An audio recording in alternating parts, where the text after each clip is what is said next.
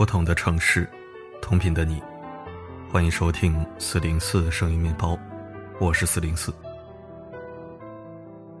六十四岁的孙国友，不知道还能有什么办法了。昨天热搜上一条老人跪地求水的视频，让许多人心酸。我在这里治沙二十一年，现在几万亩树木没有水喝了。跪地的人就是孙国友。许多年前，他从四川一路到宁夏谋生，剪过头发，开过出租，做过包工头，再到干上房地产。他也富过阔过，但有钱后却不像别人吃喝玩乐，而是跑到荒漠里种起了树。二十年前，他在毛乌素沙地南缘修建工程，意外发现了那里有地下水。有水，为啥不能在沙漠里种树呢？他花了五十万元。承包了五十年一点八万亩荒漠，开始利用地下水种树。谁都不理解，谁都以为他脑子坏掉了。孙国友却埋头种树。他种到带着一家人住进了沙漠，把几万株树苗扎进沙地里。种到前后投入了一千多万，把半生积蓄都打了进去。种到把工程设备都卖了，一心一意只干这一件事。种到二十年前白皙挺拔的他。如今在荒漠的风吹日晒下，变成了黑瘦的老汉。但十年前，一家煤矿厂来这里建矿，孙国友的部分林地被占用，煤矿的水污染又导致林场用水困难。这么些年，官司打了，监管部门也罚了，但林场的水始终没有供上。孙国友用了二十年，在这一片白沙的荒漠，种下一万四千多亩乔灌木，终于把这片黄土种绿了。可一朝断水，多少树木面临枯死。孙国友没有办法了，六十四岁，他跪在地上哀求。或许有人会觉得这样有失体面，或许有人不理解他到底图什么。可他、他的家人以及许多像他一样的人，扎根沙地，搭上半辈子的光阴和性命，就是为了给荒漠换一片天地。孙国友种树的毛乌素，是一片形成于唐代、存在了上千年的大沙漠。但之前看到新闻，这片沙漠已经快被干掉了。这是世界上第一个即将被消灭的沙漠，几乎全部变成绿洲。光这么说，恐怕大家没什么概念。但我放几张对比图，你就明白这是一个怎样的奇迹。曾经的毛乌素沙漠和现在的毛乌素沙漠，我们在文章里可见。照片够惊叹吧？沙漠治理背后的故事更令人震撼。很多人光知道中国有八大沙漠、四大沙地，但具体有多大并不是很清楚。毛乌素沙漠总面积有四点二二万平方公里，相当于丹麦一个国家的面积。其中一半都在陕西榆林境内，所以榆林市也被称作驼城，意为沙漠之城。电影《东邪西毒》里的沙漠取景地就在这里。天下苦毛乌素久矣。早年间，我曾在路遥的《今日茅屋宿》中读过一段描写：塞外茅屋宿，走时又飞沙，草籽下地不扎根，大雁飞来不安家。一堆黄沙一堆坟，劝君莫过红石峡。飞沙走石，寸草不生，黄沙埋房，是让人闻风丧胆的生命禁区。在这里，沙尘暴是一种常见天气；在这里，黄沙蔽日，不是一句夸张的形容。村庄、农田、墓地，搞不好都被黄沙给吞没了。只要一出门，分分钟让你灰头土脸。很多人即便离开了多年，也清楚的记得被黄沙支配的恐惧。可如今，这样一个条件恶劣的地方变得绿树成荫，风里不再裹挟着沙子，庄稼不再一种就死，连高架桥都通了起来，草滩湖水美不胜收，够惊叹否？只有孙国友这样的治沙人，才知道在如此寸草不生的沙漠地带，培养出三代人都不曾见过也不敢想象的绿洲，要付出怎样的代价？要知道，沙漠的形成并非一朝一夕，想让沙漠变成绿洲，也绝非是种一两棵树，花个一两年就能够做到的。但毛乌素的树一种就是七十年，一开始只是一群农民用手挖，用肩扛，他们自学背苗。扎林剪枝，一个坑一个坑的固沙，一铲子一铲子种树，人人都成了种树专家。从灌木到乔木，从一点点绿色到连成树荫，种下两千七百万棵树。再后来，许多企业也来了，五位一体治沙发展政策也来了，这里的树越来越多。榆林市的绿色版图向北推进了四百公里。如果把这些树枝按一米的株距排开，足足可绕赤道五十四圈。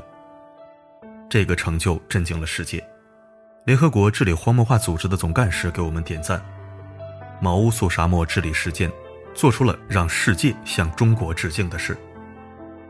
在这片千百年的沙漠，几代人接力奋斗，毛乌素八百六十万亩流沙得到了治理，面积相当于八千个故宫。原来，对于中国人来说，种树从来不是说着玩玩的。对中国人来说，世界上没有哪块地是无用的。种花、种菜、种树。但凡是有土的地方，我们就能种出各种绿油油的东西。试问谁家阳台没种过点小葱小蒜？在成片荒漠、干旱少雨的非洲，中国维和部队能种出大西瓜。在南极科考站，中国科研人员能用无土栽培、电脑控制种蔬菜。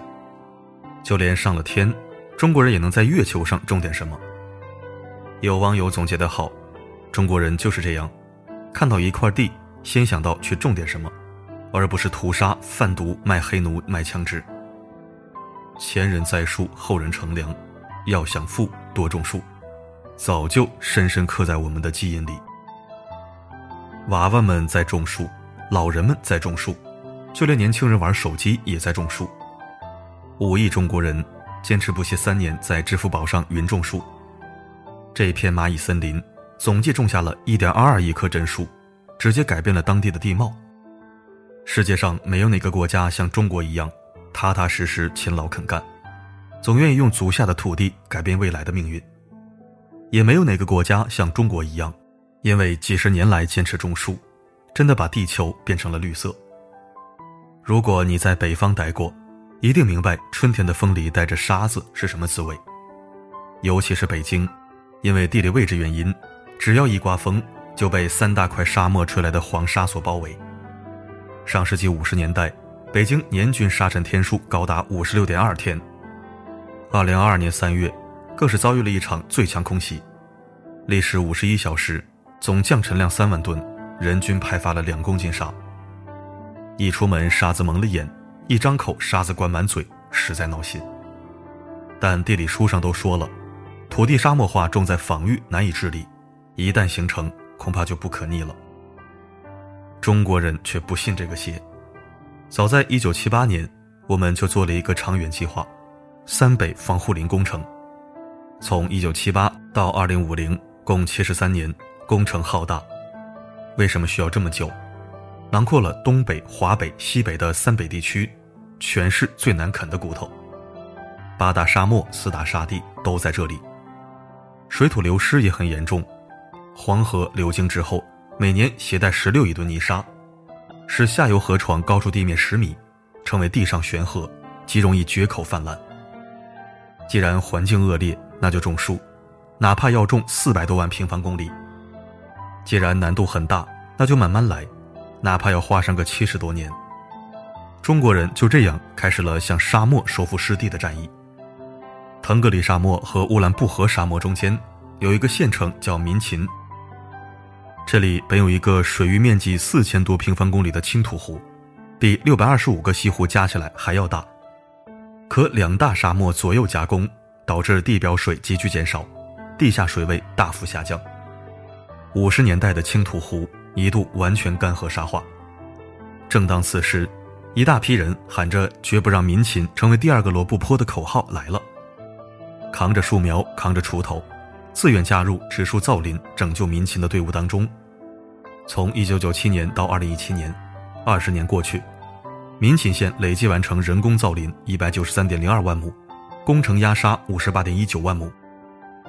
最关键的是，曾经美丽的青土湖就快回来了。库布齐沙漠是中国第七大沙漠，沙化非常严重，刚修完的公路，一转眼就会被沙子盖住，更别说植物了。但聪明的中国人为了种树，发明了一种微创种植法，用高压枪在沙里打洞喷水种苗。不光十秒钟就能搞定一株苗，成活率也从过去的不到百分之十提高到了百分之八十。一九八八年，库布齐植被覆盖率仅有百分之三到五，二零一六年就翻了好几番，达到了百分之五十三，就连沙丘的高度都直接下降了五米。地处内蒙古高原的塞罕坝荒漠，离北京直线距离只有一百八十公里，而前者海拔一千四百米，后者仅四十三点七一米。作家李春雷曾形容，如果这个离北京最近的沙源堵不住，那就是站在屋顶上向院子里扬沙子。但为了让荒漠再次出现绿色，三代造林人在塞罕坝足足种了五十五年树，最多是一年造林八万亩。如今，塞罕坝已经不叫荒漠，而叫林场，森林面积达到了一百一十二万亩，每年为京津地区输送净水一点三七亿立方米，释放氧气五十五万吨。这一桩桩、一件件案例，我们细数下来都忍不住要赞叹又自豪。三北防护林工程开展了四十多年，中国已种下了六百六十多亿棵树。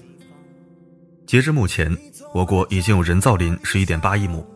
约等于七十八点七万平方公里，做个对比吧，韩国国土面积是十万平方公里，也就是说，中国种出的人造林面积约等于七到八个韩国。从一九九一年到二零一六年，中国新增森林面积冠绝全球，甚至远超其他国家的总和。感受一下什么叫远超？美国宇航局 NASA 也惊叹，他们通过空间遥感数据研究发现，自两千年以来。地球新增了一个亚马逊雨林大小的绿化面积，其中四分之一都来自于中国。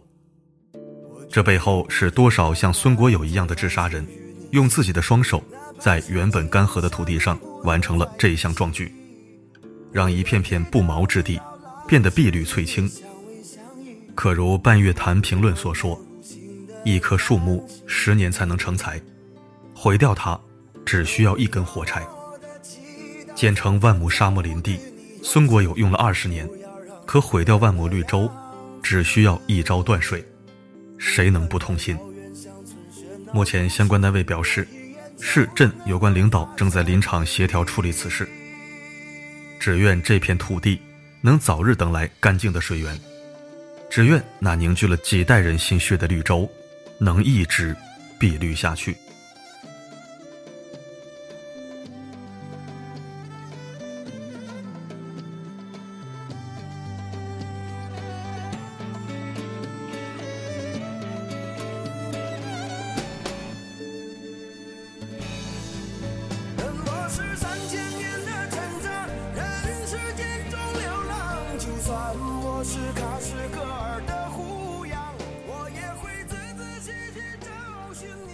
谢收听。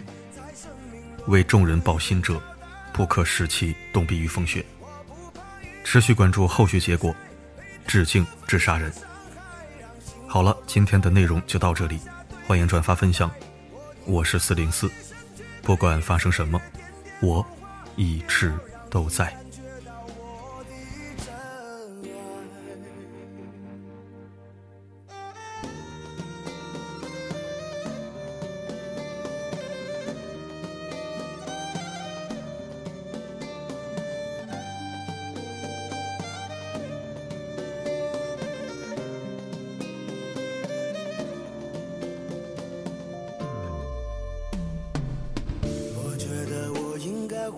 种方式与你相遇，哪怕是今生不能在一起，我愿意等到来世与你相偎相依，你会对我投入新的感情，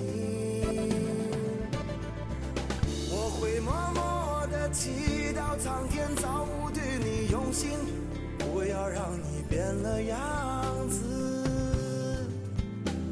在遥远乡村喧闹都市，我一眼就能够发现你。任我是三千年的成长，任世间中流浪，就算我是喀什噶尔的胡杨，我也会仔仔细细找寻你几个世纪，在生命